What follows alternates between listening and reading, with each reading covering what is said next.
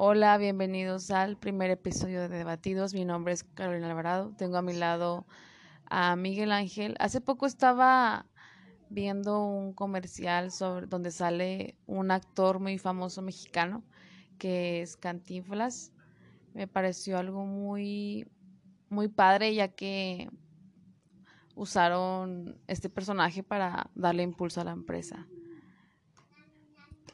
No sé si tú lo viste también. Sí, sí lo vi. Pero no entiendo qué, cuál es la sorpresa o, qué es lo que te llamó la atención. Lo que me llamó la atención fue que era Cantinflas. Al principio yo, ah, yo pensé que era un imitador, pero ya lo vi más a detalle y vi que era el mismo Cantinflas hablando sobre influencers, hablando sobre redes sociales y cosas así. Pero ¿qué es lo raro aquí? O sea, si, si la imagen de Cantinflas ha usado desde siempre en comerciales, este, marcas, historietas, no entiendo cuál es el asombro. Pues de que era Cantinflas, no era un imitador, no era alguien que se pareciera demasiado, era Cantinflas, el Cantinflas real. Y ya estaba investigando más a fondo y, y estaba viendo que era, era una un programa de edición, perdón, que usaban fotogramas de películas, fotos del Cantinflas y lo le ponían como que la cara del, de Cantinflas a cualquier persona. Y pues el resultado era este comercial. Y estaba pensando que eso lo pueden usar para algo malo.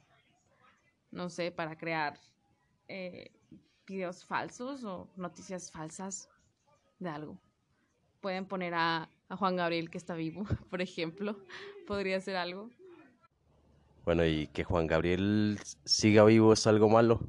No, no es algo malo, pero puede darle esperanza a los mismos fanáticos de que, ay, Juan Gabriel está vivo y voy a, a comprar sus discos. Bueno, eso es bueno, pero también se puede usar para algo malo. Pero, o sea, te está saliendo el tiro por la culata, ¿no? ¿Por qué? Pues dices que es algo malo, pero al, mismo tiempo estás beneficiando a, a, sus familiares o quien sea que se quede con las regalías de sus canciones, porque va a vender más.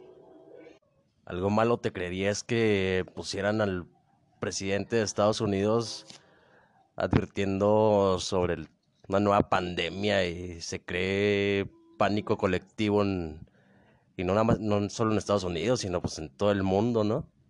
Tienes razón, eso es un mejor punto de vista. Eso es a lo que voy. O sea, me preocupa que ese, tipo de tecnología lo usen para hacer algo mal en el país, en el mundo, donde quiera que sea, en la ciudad.